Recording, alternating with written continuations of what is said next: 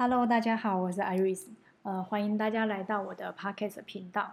今天呢，我们要来邀请一位呃很有趣的来宾。对我来说，他是一个 对亲子议题我觉得非常特别，然后也很有自己想法的一个很好的朋友。那我们已经要进入一个水平时代了吧？因为从今年开始，木星跟呃土星都进入水平了。那么大概在二零二四的时候呢，冥王星一个很大的转折也要进入水瓶，也就是说，其实我们要进入一个水平的时代。那水瓶的特点大家就知道，就是跟人家不一样，很有自己的想法，或者是我们要越自由越独立，这就是我们未来要走的道路。嗯那我今天为什么想到这个邀这个朋友，是因为。呃，你知道水瓶在呃，他的守护星是天王星，就是一个非常不一样的教育。因为我自己有一个小孩，但是我自己是一门本身土星还蛮多的一个人，所以我觉得，呃，当我接触到这个朋友他对教育的理念的时候，我突然觉得，哎，这是一个好有趣的观念，我从来没有看见过这样的世界。那我们来欢迎这个我们的嘉宾 Vicky，我们请他来自我介绍一下。嗨，大家好，我是 Vicky。呃，好，那 Vicky，我们想要来聊一下，为什么我想我那天其实应该是说我们有呃，我有看过他的整个星盘的那个状态，然后我印象比较深刻，是因为在聊的时候我就知道他对小孩好像有自己的特别的见解，然后我就发现他的天王星是在五宫，也就是说，但我们可以解释一下，先解释一下天王星在五宫是什么意思？呃、很刺激。五宫是一个通常，因为我们今天讲的是亲子的部分啦，嗯、那除了亲子，然后跟呃。谈恋爱，还有你的兴趣或或或是呃玩乐的部分。那我们今天因为特别着重是在讲亲子的这一块，所以我们会特别把呃 Vicky 邀来在聊这个东西。因为我一直对教育这件事情其实一直有，你知道，我觉得如果你你是一个身为当妈妈的人，你在养其实很容易。但我必须说，教真的很难。嗯，这真的是大概所有的父母都体验过的那个部分。没错。所以，当我觉得呃，然后我们也，我不知道你们有没有困惑过，就是到底要用哪一派来教学？我没有，我就是 Vicky 派。对，对这就是很天王星的这种呃，这种我觉得很不一样的想法。那我们。我我们来跟 Vicky 聊一下，你就会知道为什么什么叫天王星。他真的有些想法跟一般的传统是不一样。他是因为以天王星就水瓶来，水瓶是这在摩羯之后的这个星座，所以他其实很多时候是反传统而行的。他觉得传统不好的地方，我们就是要改革它。我知道他有什么陋习，所以我也要去改变它。那我们先来聊一下，我们刚刚其实有聊过啦，就是关于孩子到底是不是，知道有一派孩子是在权威教育的这个状态之下，比如说，呃，妈妈说什么你就是要做什么，不是爸爸说什么就要做什么，或者是说，如果我今天是用这种比较权威式的教育，就大声一点，或是骂你，或是一家之主就要听一家之主的声音，对，对，然后小孩才会照着我要的方式去做。达成某一个样子，嗯，那 Vicky 你觉得你对这样子的，我觉得这真的是最传统的一派，从我们上一代一直到现在都是这样。就是我自己也是被打到大的小孩，然后可是在我长到现在这个阶段的时候，我自己成为父母以后，我才会知道说啊，其实也不能怪我们自己的爸爸妈妈，因为他们在我们阿在阿公阿嬷的那个年代的时候，他们也是这样子把他们鞭到大，打到大，就是。他们其实也是受那样的教育，所以与此与此同时，他们就会用这种方式来对待我们。可是我就会觉得，你这样子打我，比如说我，我记得，呃，小时候我爸就是觉得，他大人跟大人之间在讲话的时候，有时候我们很兴奋，然后跑到我说，哎，爸爸，爸爸，爸爸，我跟你讲哦，啪，他就马上一巴掌先给我打下来。其实现在也是，他就说，大人在讲话不可以插嘴。对，然后我大概被这样打巴掌那呼了几次以后，然后我就知道哦，走到爸爸旁边的时候，如果他在讲话的时候，我就要静静的在旁边站着罚站，等到他等到我爸爸说有什么事吗，我才可以开始讲话。嗯，其实现在还是蛮多，蛮多，但我们不会扇耳光啦，可是会觉得说，应该说大家可能有一部分会会觉得说，是不是要尊重别人讲话？对，所以你要。不可以在中间插进去。可是他们省略了这个步骤，为什么你不用讲的？他们其实应该是说，很多大人没有那个耐心。因为我也常常没没有耐心。对，其实大家如果有有在工作。或是我觉得照，光是不管你有没有工作，就算你是家庭主妇的妈妈，你每天在那面对小孩，其实真的很难 peace。真的，可能可能早上才被婆婆在那边在那边教训了一顿，洗礼了一顿，然后下午小孩回来又在忤逆，这样，就是 所以都把气怒气都发挥在小孩身上。对，我觉得这是几个点。但我为什么会提到说权威式的教育，是因为。很多还是会觉得说，呃，我身边也有这种权威式教育的人。我觉得大家不要去评判好或坏，而是，嗯、呃，你的孩子适合什么样子的方式。我们其实没有去遵从，一定要不打不骂，或是你要完全顺服孩子。嗯，我我信服权威，就是有时候适当的权威，它可以让我们很迅速的在一个团体生活中，我们可以马上进入到一个规范里面。然后这可以让在团体生活中的那个主事者，或者是老，比如说老师，比如说他是一个带领的 leader，对他来讲的话，他可以很迅速的完成他们应该要所办的事情。这是本来就是要有一个的制度。可是很多我我会比较不提倡的，就是很多的权威父母，他们都是带着情绪去指责自己的小孩，或者是咒骂自己的小孩，打骂自己的小孩。我也曾经这样子过。就是其实我我我我很我很不屑这种这种方式，可是当我有的时候情绪上来了，我有时候我当我很爆炸的时候，然后我儿子又闯祸的时候，我也是冲过去直接先给他头扒下去再说。这应该很多爸妈 都有过吧。然后可是可是我们会做一个，就是每次这样子扒完以后，当下我就会马上知道说，完了，我刚刚这是很有情绪的揍他，我是情绪的揍他，而且我会。马上的跟他说对不起，我一定会跟我的小孩说对不起，妈妈刚刚太生气了，我我不应该这样子打你，可是我必须要告诉你，我刚刚为什么要打你，因为你刚刚这样子做这个行为，你拿那个口罩的绳子在那边甩来甩去，把妹妹甩到眼睛的，妹妹现在在流眼泪，这件事情很危险，知不知道？我看到妹妹这样子，我觉得她太担心了，所以我直接去打你的头，我很抱歉。对，这就是我觉得为什么。其实我觉得想想，大家童年都有这种时刻，你莫名的赏了巴掌，莫名的被骂，然后不知道为什么。但你后对，你不知道为什么？我对啊，我从小到大 就 打莫名其妙啊，真的是代表莫名其妙。对，因为我觉得这想起，其实我跟我们家小孩也曾经就是有这样情绪过。因为我觉得说真的，大人真的会有自己的情绪，小孩有时候真的蛮无辜，因为他也无法反驳你。所以那个时候我就真的也骂，但是我后来开始做，就是我也会跟你一样会道歉。但是我就跟他说，我刚刚骂太大声，是因为我真的很愤怒或者什么。嗯、但是我觉得我的道歉是跟他道歉，我的情绪太爆裂了，而吓到他这件事情。但是我还是会告诉他说，你做这件事情本身，它并不是一个对的行为。我要跟你道歉的不是，呃，你没有做错事，对，而是我对我的情绪抱歉。对，但因为我有听过有家长根本就不在乎小孩的心情。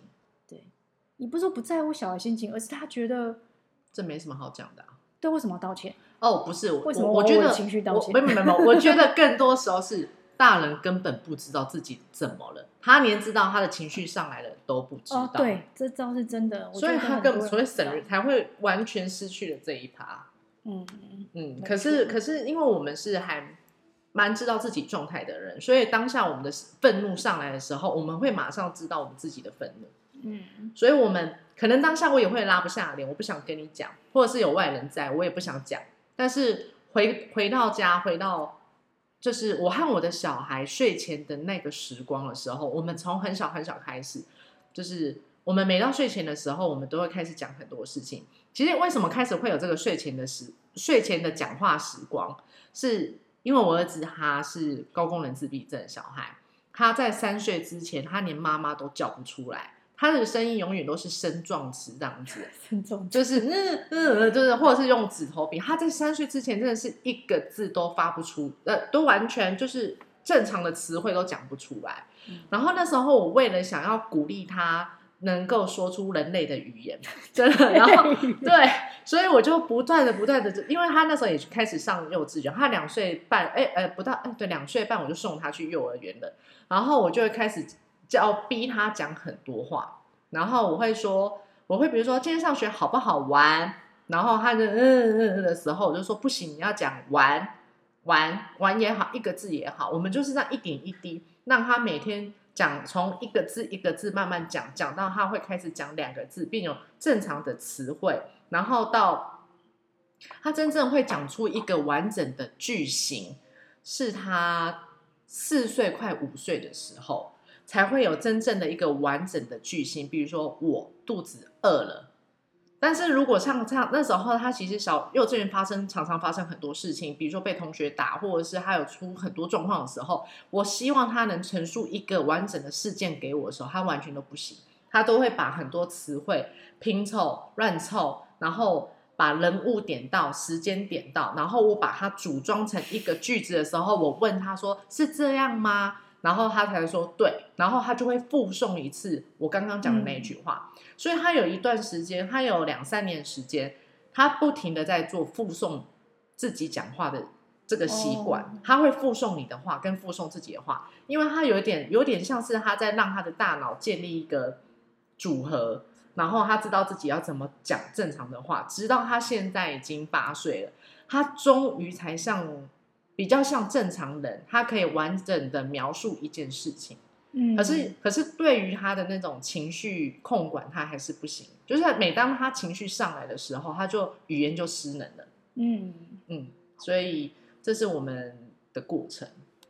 就所以你，我觉得，呃，因为我们有聊到说晚上，哦、呃，就、嗯、是说我其实一直睡前时间，除了睡前时间之外，其实我。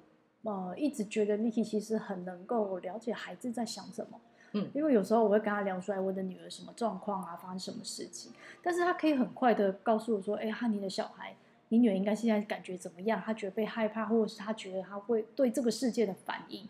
然后我一回想，我觉得，哎，好像是真的耶，可是我却看不到那个点，嗯，对，所以我想就是。Vicky 有跟大家不一样的才能，为什么他可以知道孩子到底在想什么？因为我读心术没有，就是其实，因为其实我呃，刚刚 Iris 问了这个问题的时候，那时候直觉是想说，我也不知道我原来我有这个能力，原来我我可以读懂别人的心的能力。其实比较多的事情是是，我觉得我和小孩是没有是完完全全的平等的。的角色就是不是因为我是你妈妈，不是你你是我的小孩，不是我是因为老师，你现在是我的学生，完全不是。就是我每次都会，他发生什么事情的时候，我都一定会先放掉所有的自我，嗯，然后我会去，我会去感受你的感受。如果如果是我，如果是我的孩子，因为我们一定会最了解我们自己的小孩，没错，所以我会想说。如果是我的小孩，他当下发生这件事情的时候，他的感受是什么？他发生什么事？他他哭泣的各种原因的点会是什么？可是在这在这在这中间，绝对没有很多的我的假设，我不能有假设。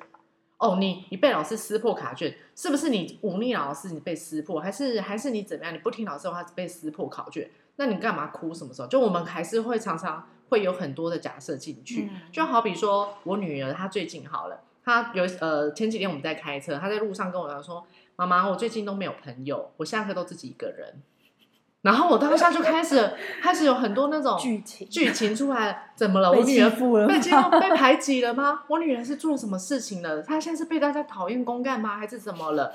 为什么她突然说她没朋友？然后我就说：“为什么？为什么你就你没有朋友？”嗯，谁谁谁呢？你不是说那个谁谁谁不是你常常都跟他在一起，他不是你的好朋友吗？谁谁谁谁谁谁，我讲了好多小朋友，他们班上小朋友名字，他就说没有没有没有，我现在都是他，呃，他我们还是朋友，可是我都自己一个人在教室里面。后来我发现，哦，糟了，我现在好像投入很多我自己的假设，嗯，我现在好像都在用我的立场再去再去揣摩他。所以，我后来我就直接全，我就直接退回到最原点。好，那我不，如果我不是，如果我不是个妈妈，如果我没有，我现在不是个大人，好，我女儿为什么会说这样的话？所以我就问她，就说：那你在下课的时间，你只有自己一个人，那你会做些什么事情？然后她就说：哦，我会看书啊，我会画画啊，或者是我就坐在那边发呆啊，然后等上课啊。我说：哦，那这个过程你的感觉是什么？因为我很想知道她。他的他有没有什么情绪？他就说没有感觉啊，还好。我说哦，那有没有可能是无聊的感觉？不会无聊啊，还好。我说，那你喜欢自己一个人在教室吗？嗯，我也不知道哎、我说，那那你有感觉到孤单或者是寂寞的这种感觉吗？不会啊，也还好。我说，哦，所以你就是只是很单纯的，你觉得就是想要自己一个人在教室，你也不想跟别人出去玩，而且你可以做是做自己的事情，然后你觉得这样子好吗？他说，嗯，很好啊，也不错。然后就说，哦，好，谢谢你告诉我，呃，谢谢你告诉我你现在的感受。对，这就是我觉得，其实，在很多时候，一般人，如果一般家长是不会这样。比如说，不管你的小孩在学校做了什么事情，或是在哪里发生什么，我们其实常常都是带着我们自己的判断去判断他会做什么事。嗯、可是你怎么知道他的想法本身是我们很少回到那个事件本身，为什么他要做这个举动，而是以比如说对方说了什么话。然后我猜测他可能、嗯、对、嗯、发生什么事情，所以我去我们脑补剧情的。对，可是我没有真的去了解孩子到底怎么想的，可是就直接帮他做判断跟，跟跟我们接下来是不是要教育他，还是要做什么？我要是不是帮你找老师了啊？我是不是要帮你去问老师你怎么了啊？干嘛的？对对。可是我觉得那个重点本身是孩子。就是不是我，嗯、也不是不是我自己，但是我觉得刚刚 Vicky 讲那个过程，其实就是你怎么去跟孩子有耐心的，好好的去听他心里在讲什么，去引导他说出心里到底。比如说，可能我们可能害怕孩子，比如说老师今天讲了一个孩子在学校做了什么事情。对，那你可能觉得啊，这个行为可能老师有说这件事情有点糟糕，或者是不管是不是糟糕啦，总之？因为现在老师很会报告大小事，对，所以我讲，其实身为家长，你应该大小事都有被老师讲过，对。可是你怎么那当那个时候发生的时候，我们到底要怎么去看待这件事？还有那个孩子到底发生什么事？我觉得这个才是最后会回来靠重点，而不是先告诉他说，哦，所以老师说你是怎么样，你就应该怎么样，然后或者什么，而是。我觉得真的要回到这个，可是这真的是我们一般比较，你说不能说大家不会做这样事，嗯，但是我觉得很多时候我们忽略这种东西，会以一个外人怎么看，然后我决定怎么做这件事情，而不是以孩子为出发点。我儿子他前段时间就是他老师常常都写联络簿说他上课不专心，鞋子都不穿好，然后就是不知道为什么，然后。常常喊他，已经喊两三次，我儿子还在神游，然后或者是鞋子都已经咚咚咚，鞋子已经滚到旁边去了，然后鞋子也没办法穿好，然后完全在状况外。然后后来我知道以后，因为因为也不是写第一，因为第一次老师写的时候，我根本就不想理他，因为我觉得。神游这是很正常，我也常神游啊。可是很，我也常发呆啊，我也常晃神啊，这有什么？神游对很多家长来说，当你听到你的 小孩这被老师说在学校神游跟叫学东西的时候神游，家长会跳脚，小孩就会完蛋。哦，我，我觉得，我觉得这是一个很夸张的事情。你要如何连我们大人都无法？就是整全部四堂课，在那短短四十分钟内，我们都是如如此 focus 在一个状态内，没有一个人可以办法这样，没有人可以有办法这样，就是如此的 focus，除非你去吃什么西药好了啦，那种专注力很强，还是怎么样，还是什么镇定剂啊，你就只能在那边很认真。可是我觉得那是，我觉得。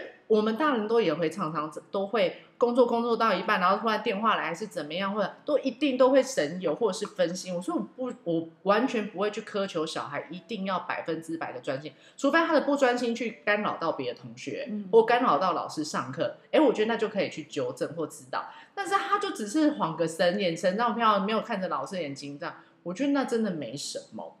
然后他的鞋子穿到都已经。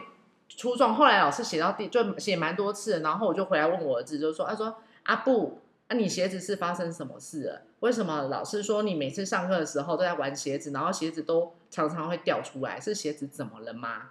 然后后来他就讲不出话，他可能也不知道他自己正在玩鞋子。我就说：“嗯，是太松了吗？所以你脚痒痒，所以把它踢掉了。”他也说不出来。然后说：“那怎么办？那？”如果说鞋子没有办法好好穿在脚上的话，啊，不然我们穿拖鞋去学校哈？你觉得适不适合？就是鞋就穿拖鞋好了。他就说不行，老师说不能穿拖鞋上学。我说哦，对啊，不能穿拖鞋上学。那你有办法让你的鞋子跟你的脚好好的当好朋友吗？对，还是妈妈帮你去换有绑鞋带的那种，我们把它绑得很紧很紧，那个就没有办法，因为他都穿那个魔鬼毡那种粘的嘛，哦、所以那就好穿脱嘛，那一定是太太舒服了，所以就把它穿的叮叮当当的。我说那妈妈帮你买绑鞋带的，我每天都帮你绑得很紧很紧，这样子它就不会掉了，好不好？然后后来他就笑一下，比比啊球再笑一下。可是从那一天之后，他就鞋子就再也没有离开过他的脚，他就进入那个，他就至少我我好像写了一个 城市进去，告诉他说 鞋子要跟你的脚大好朋友，对，拜托，要不然这样就好。但是我觉得这就是你知道，我们刚刚讲到武功这件事情，就是跟我们刚刚讲说孩子还有、嗯、呃。其实武功也是一个比较轻松玩乐，它不是一个很严肃的那个方式。哦、所以其实我觉得，在我们刚刚这样谈很多里面，其实我发现有一件事情，就是你会用比较有趣的态度，或者是一种好像发现新大陆的态度，或不是用一种我们大人以上对下。我觉得你鞋子就是老师说你为什么鞋子都要脱掉？嗯，你鞋子就是要穿好，学校就是要这样、啊。你再让我看到老师写联络簿，你回家给我试看看。对，嗯，类似，或者是。温情以对，就是直接跟他说，你知道吗？在学校啊，应该要把鞋子穿好，不然会怎么样怎么样。这这种也是另外一种，可是可能这种有趣的方式，或是跟他好像不是让他觉得说我做了一件很可怕的事情，嗯、我要被骂了，哦、我要被纠正了，而是，哎，妈妈她用一种有趣的方式，哎，我觉得你这样讲好好笑，然后我突然懂了，然后我觉得啊，好，那我知道了。嗯，这就是我刚有聊到，我们其实也有聊到说。嗯，对孩子的成绩，因为最近要期中考了，嗯，我们就聊到说，小孩到底要不要要求他不要粗心？嗯，对。然后我们刚刚，因为我女儿是上礼拜的有一个考卷啊预习，然后。小孩的粗心真的是可以到直接写出答案的程度。例如说，题目问他七加三等于多少，他就直接在答案写十，但是那个选择题只能写一二三四，代号没写上去，直接把答案写在那个括框里面，括号里面。对，然后我当然就会要求他说，希望他说，你可不可以减少 减少你的这种很夸张，要不然就是题目根本就看你半没看啊。比如说，妈妈买了三个苹果进冰箱，爸爸又买了四个苹果进冰箱。然后呢，哥哥又拿了三个进冰箱，所以总共有几个冰箱？就他只算了前面两个，后面就没有算。哥哥的没算进去。对，他这种粗心的，他有时候觉得，但我觉得我有部分还是真的蛮土性，就是很传统的部分，嗯、所以我就会说，觉得希望他说，你可不可以改掉你那个粗心的习惯？如果你不粗心，我可以就给你比较，呃，我可以奖赏你，嗯、我奖励你。嗯。然后 BT 就说出了他的 另外一番看法。不是，我会觉得，我觉得还蛮好笑，因为他刚艾瑞奇一讲的时候，让人就大笑，就说哦，好好笑。我会，如果是我们家小孩，我就说你有事吗？你直接写十在上面，你不会写啊？再叫你写一二三四，你直接写十，你好好笑，你有事吗？但是我真的觉得这件事情没什么。可是，而且他说到奖赏，如果你不粗心，于是我有给你一个奖赏。其实我记得这个在我们那种呃心理学的。它是一个奖赏制度，它就是一对，它就是一个奖赏制度，它是一个奖励制。所以当你做了什么事，如果当你一不做好什么事情，我就要拿掉你的奖赏。嗯，他说，嗯，可能在其实哦，说到这个心理学啊，就是我自从在学儿童心理智商以后啊，我都会觉得那些心理学家他们都有脑子有事，我就觉得哇塞，为什么你们会把人类想成？这样子，为什么你们好没有人性，很没有灵性？我会觉得没有灵性，对，就是你们怎么会去创造这么多的理论，创造这么多的学派，然后来分类每一个小孩跟每一个行为，然后还有那种，我光是光是要记录小孩、观测小孩哦，就是拿着 paper，然后拿着纸。然后我们要学习记录小孩的行为观察哦，就有十几种的记录法。我觉得你们脑子有事吗？你们就不能对？而且我们要背，我们背的很辛苦。然后我就会觉得哇，为什么好？就是到这个已经可能好几好几百年，然后传到我们现在这时候，我都会觉得，我都每次想要否认一德，我都觉得你是，我觉得真的是你就会很有那种带有很多的生气的情绪。我觉得为什么你们有办法去？分门别类，然后把每把每一个人、每一个天真的孩子，然后把他贴了这么多的标签，然后做了那么多的归类规划，然后认为他就是一个怎么样怎么样的行为，然后还给他一个专有名词。可是我觉得这真的是我们其实一直到现在都还还是一样，还是一样做事啊。嗯、比如说，你说各种我们现在真的很多各种功能障碍孩子，以前多太多了。哦、你这样的行为叫做过动症，你这个行为叫高功能自闭症，你这个就是妥瑞氏症，你这个就是什么？呃，对。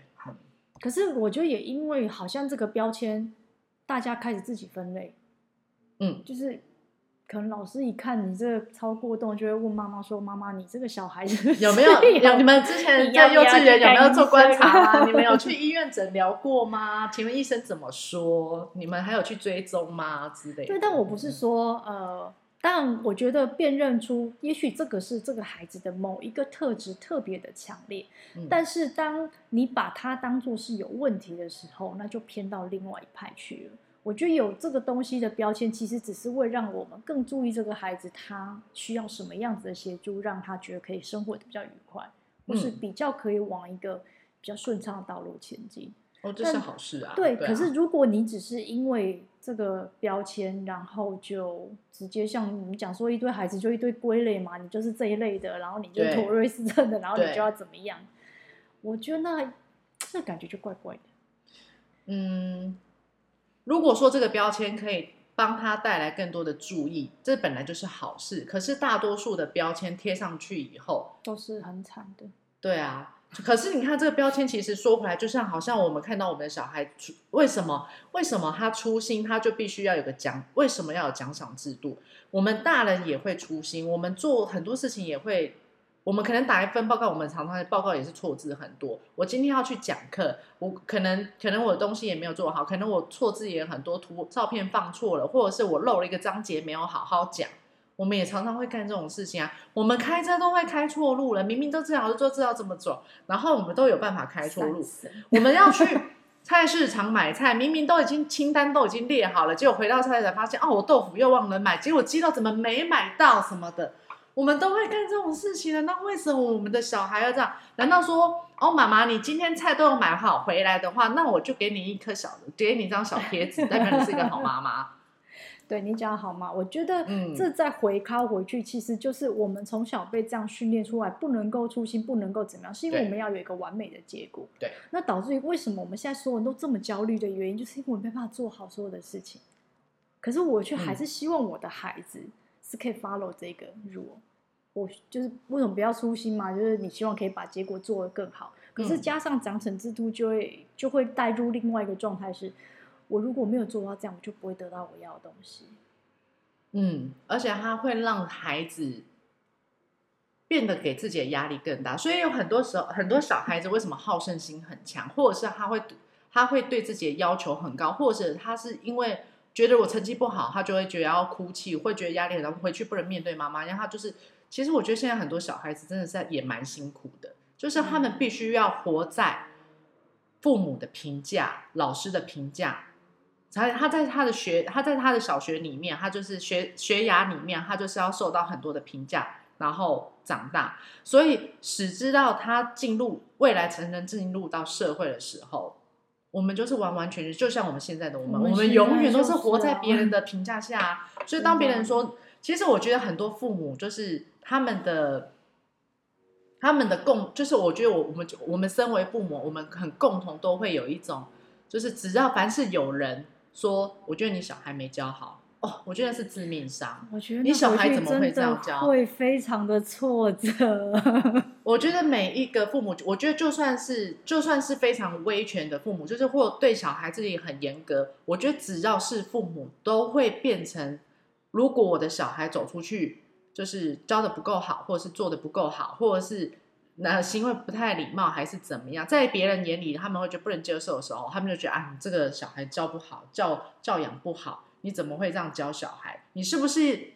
然后就很多就是以以那以爱之名，或者是以关心之名，他都说，哎，我告诉你哦，我觉得你小孩不能这样哦，嗯、然后就开始很给很多意见，给很多的呃指点。然后你小孩最好还是怎么样？我觉得不然他以后会怎么样？怎么样？怎么样？没错，干你屁事啊！到底干你屁事啊？我小孩，我小孩这样子是爱找你了吗？你看不顺眼，那是你的事情，是什么？到底我的小孩什么行为戳中你的点？那不然为什么你会觉得我小孩很不 OK？可是我觉得我现在以下我讲出这句话讲出来以后，我可以走出去，应该会被人家打。很多时候我觉得你可以把这个东西再放更大来看，就是当我们自己呃也成，就我们已经长大，我们过去也是这样过来的。对，然后。我现在也会，比如说我在公司里做怎么样，或者是我现在做的事情怎么样。当我身边有朋友告诉我，我觉得你这样做好像不太对，我觉得你这样的行为不太好，我觉得你不可以这样子的事。我其实真的第一，大家会觉得说。啊，我真的是这样吗？老板是说我不够好，他考绩一直倒播，他是觉得我不够好。我男朋友一直说我，老公一直说我怎么样？那我我们就会开始对自己评价真的会越来越低。我就会觉得说啊，所以我就是这样不好，然后我们自尊就会慢慢的降低。可是靠回来说，是因为我们自己太在意别人别人的眼光，眼光，而不是那为什么我们会这么在意别人的眼光？对，那是因为更从小的过去的我们。也是这样被对待，所以现在的我其实很在意别人怎么看我。所以我们又回到我们刚刚讲，我们这样这么现在在对一个小幼苗的时候，他也会复制我们的样子。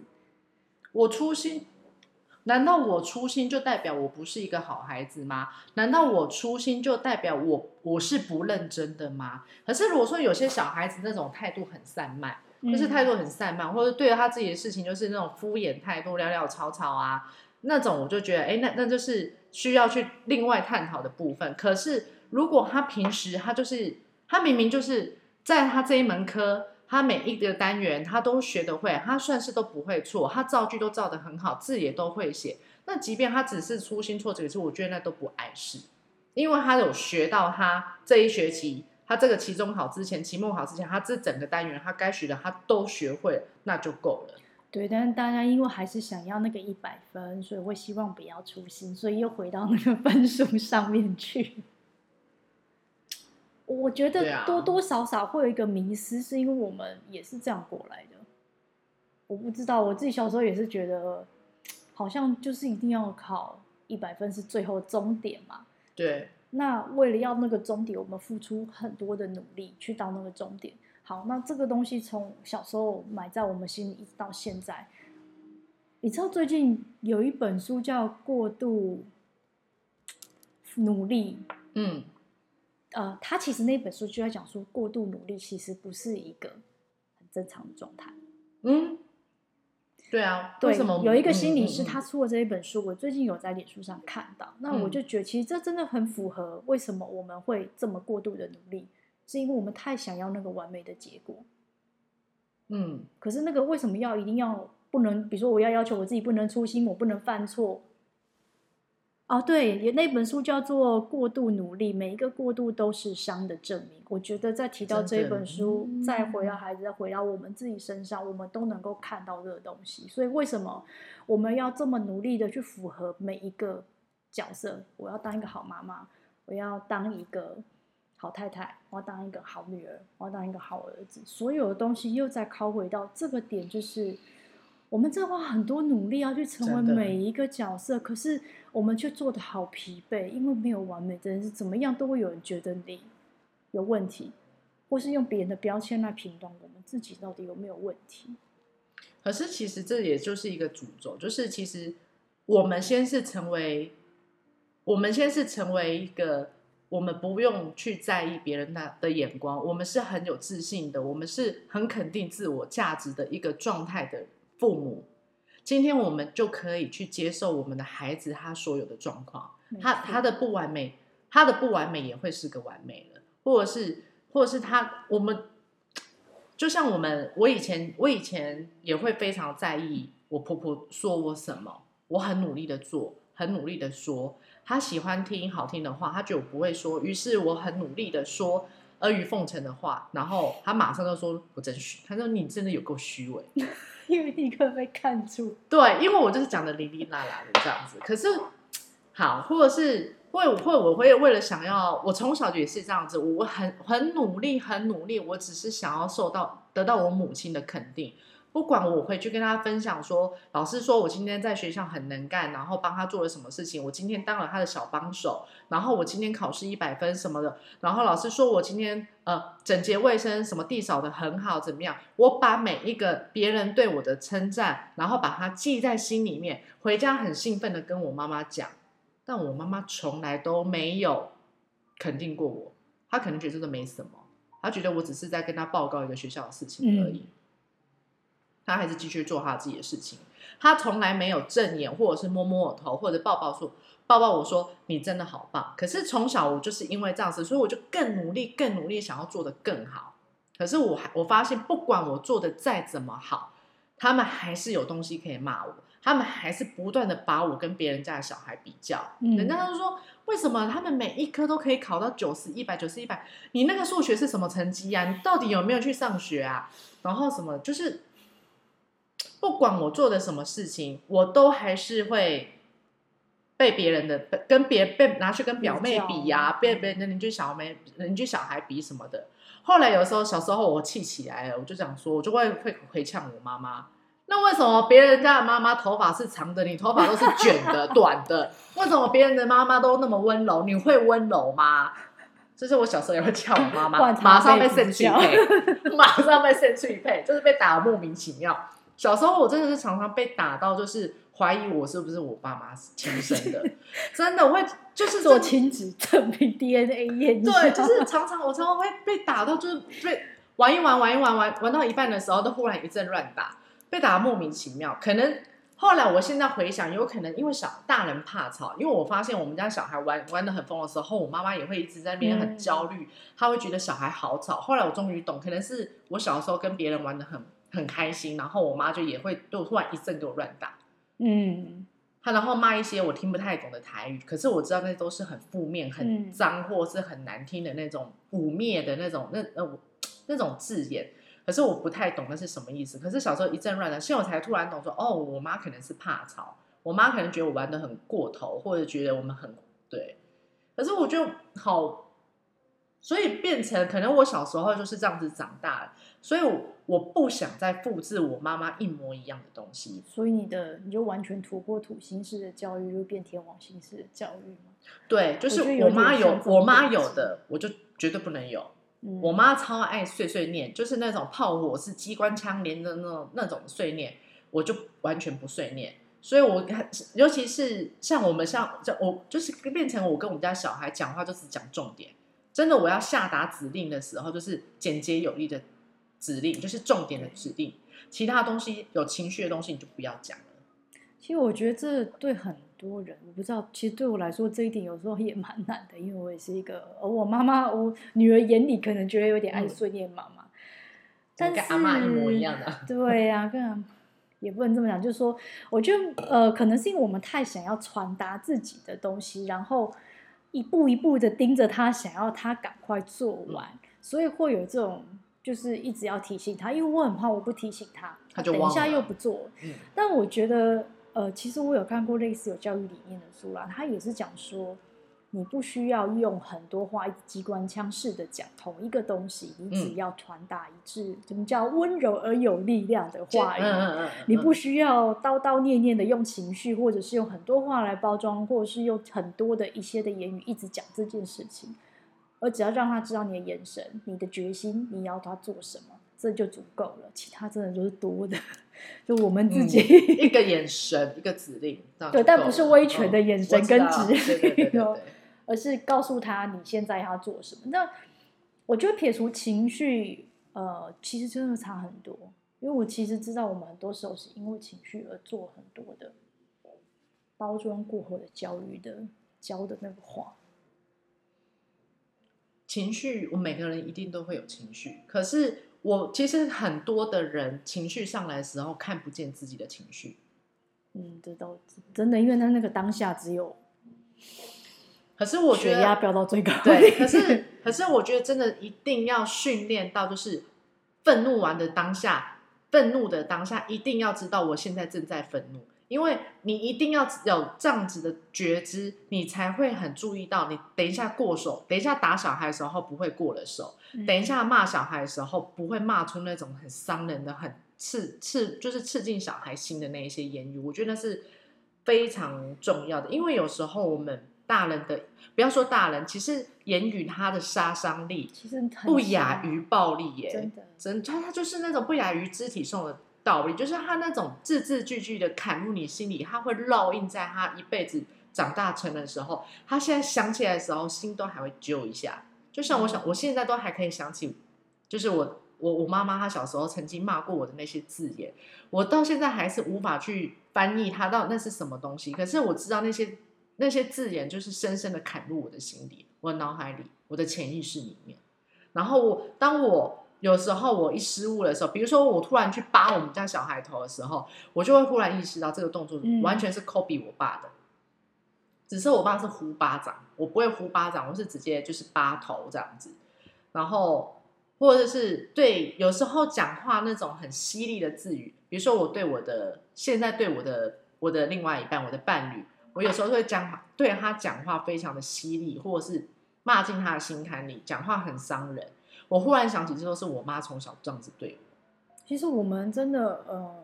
我觉得每个人都是因为家庭教育跟父母的教育跟父母亲的样子，其实一直都在我们心里。所以其实你虽然很想摆脱他们的样子，不管你小时候多讨厌他们对你怎么样做，嗯、可是很奇妙的一点就是，有自己孩子之后，几乎快完全复制，完全复制，没办法，因为我就是耳濡目染啊。对，然后一直讨厌那个东西，可是我还是一直做这件事。所以我觉得，我觉得真的回到。我我一直很，我们嗯，其实聊这么多之后，我觉得真的要回到一个很大的重点，就是所谓的教育孩子，不是只有孩子的问题，怎么教他的问题，看很多书的问题，而是我们怎么回到我们自己曾经受过的那些千疮百孔的伤口里面，我们怎么样再去把这些东西挖出来？因为我觉得孩子真的会让我们一直回到我们小时候被教养的状态，然后我怎么样被对待的。我我觉得很多的他们会引起我们很多的那种不知名的回忆，真的有的好久远了。嗯、可是，在我们跟他相处的时候，我们真的回想起来。然后，为什么我我我觉得我们每个人长到，你如果已经超过，你已经当爸妈，大概应该有某个年纪了。不管你是年轻的还是你是晚一点才生的，我觉得我们其实已经，你要说我们千疮百孔，我觉得是。对，我们从小到大。我们都是带着伤长大的，我们真的都是带着伤。嗯、那我觉得这些伤并不是为了拿来去批评教育我们的父母，他做错了，对，完全不是，那不是重点。对，他们也是被他们的父母对在，而是，但我们现在有另外一个权，有一个另外一个新的选择权，是我今天也有我的孩子，如果从孩子的身上看见我自己过去的伤，我能不能够把这个孩子当做过去的我自己，我重新去抚平这个伤。我当下也就跟我过去的这一段和解和解了，我就松开了，我就不会为了这件事情而耿耿于怀，或者是说不定这个这个嗯环节的改变，其实会改变我生活里，或是我工作上，或是我很多事情，其实会因为这样而松开。因为我们刚刚讲过度努力这件事，会不会？也许我们这么过度努力，是因为我小时候也曾经被一直这样要求，或是我一直想被认同。而我无法被认同，所以我现在一直在做一样事情。那当有我小孩的时候，我也会这样复制他。可是为什么我要这么努力？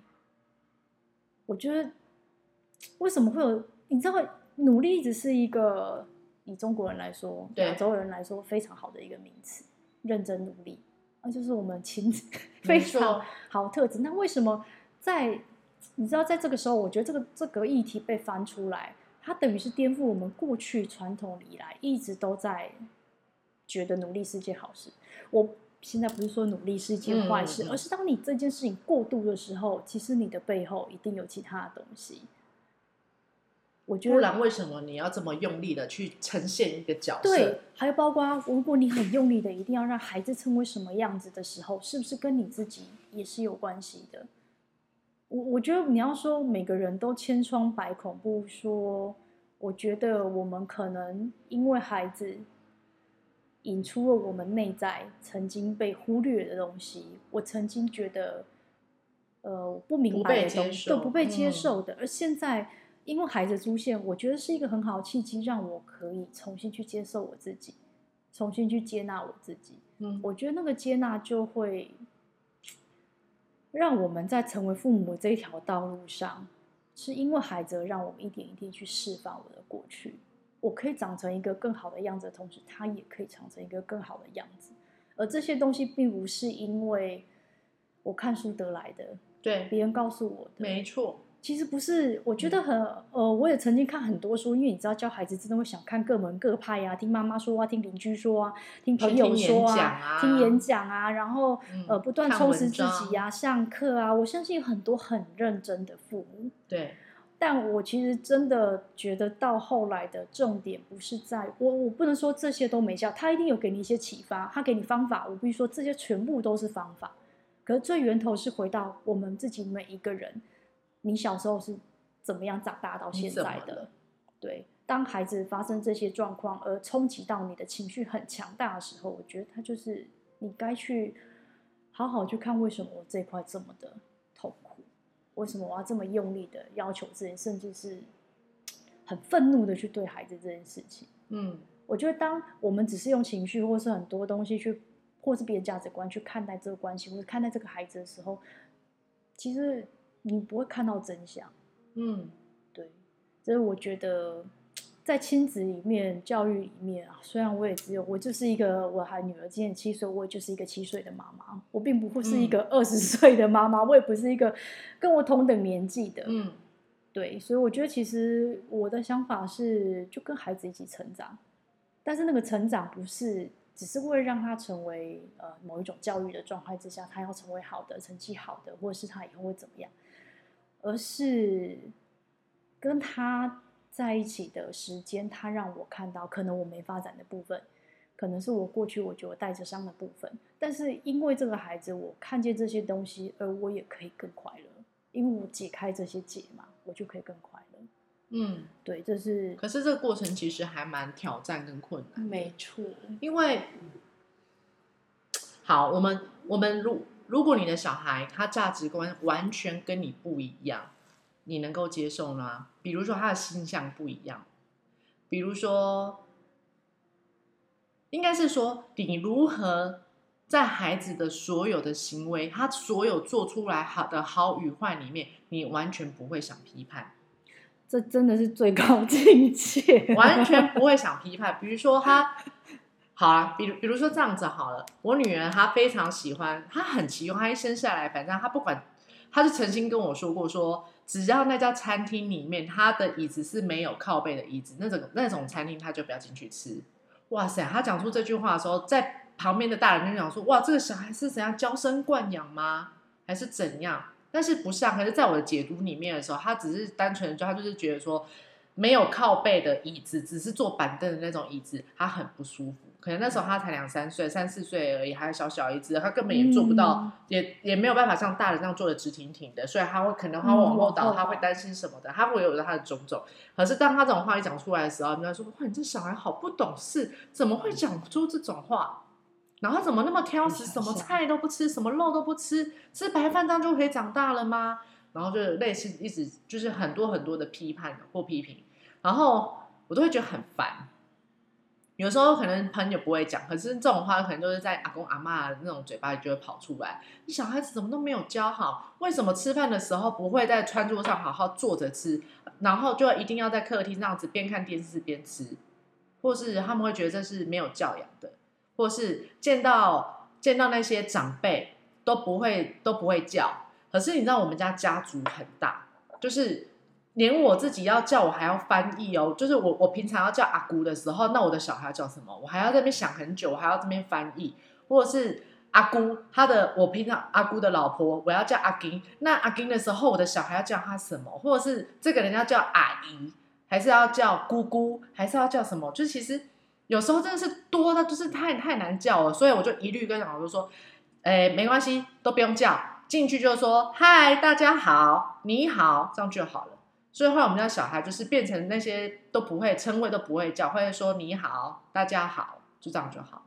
反正你有你有你有笑一下，要点个头，有说上，然后大人讲话你有回应，好，这样就好了。就是我会觉得很多批判都是因为我们很，就像我们刚刚讲到，我们都会来自于。我们害怕别人怎么评价我们，所以我们会先批判。你怎么会这样？但是你因为你的价值观跟我不一样，所以我觉得我就要批判你，我觉得你这样很不对，凭什么？我就会觉得凭什么？就是你，你一个你活到现在这把岁数了，你凭什么要一个才五六岁、六七岁的小孩要跟你有一模一样的价值观？每个人他一生下来就是完完完全全，他是完全一个独立的个体。为什么我们要他的思想跟我们一模一样？他思想跟我们不一样，他就该死吗？他就不对吗？这真是为什么？同宗没有，我觉得这真的是我们现代人很想跟别人不一样，但是我们又很害怕跟别人不一样。对啊，就所以你看，我这种会牵扯到这种政治立场也不一样啊！啊，什么？你你竟然会喜欢韩国瑜？脑子有事吗？然后 另外一半，对，另外一半就说：“啊，什么？你们家是深绿的？你们是怎样？你们好低俗哦！你们好那种……对，好像是他们就会觉得他们就是那种价值观，别人跟我们不一样会怎么样嘛？为什么我们一定要跟别人一样？天王星就是这样，为什么我们一定要跟别人一样？没错，你讲到天王星跟水瓶座的重点，因为水瓶座你也知道，在所有的星座里面，它是最不合群的一个。”啊，真的！你看我们家两个小孩，就我我呃，那个我女儿是水瓶座，我儿子是月水瓶，对，就是两个就是天王星家庭 就是没有。然后我的天王星又在五宫，所以我真的就是生了两个很天王星的小孩。对，有时候我觉得占星真的很有趣，就是你真的会生跟你一样的孩子，但是其实他们又是跟你不一样的个体。对，你看起来好像他们跟你一样，其实他们跟你不一样，完完全完全不一样。哎，可是其实我我觉得这是还蛮有趣的现象，在我们家这个空间里面哦，我们三个人可以在自己的空间做我们自己的事情。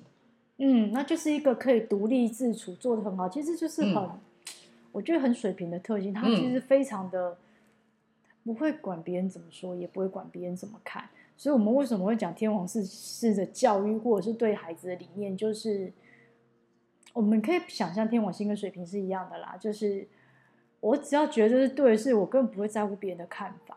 你可以讲没有关系，但是我坚持我的看法。啊、只要我觉得我的理念是对的就好了，就好了。嗯、他不会去管别人怎么样。对，好，那我们今天回到，你知道这整个重点就是，我觉得为什么我也想呃跟大家聊这部分，真的是因为我觉得。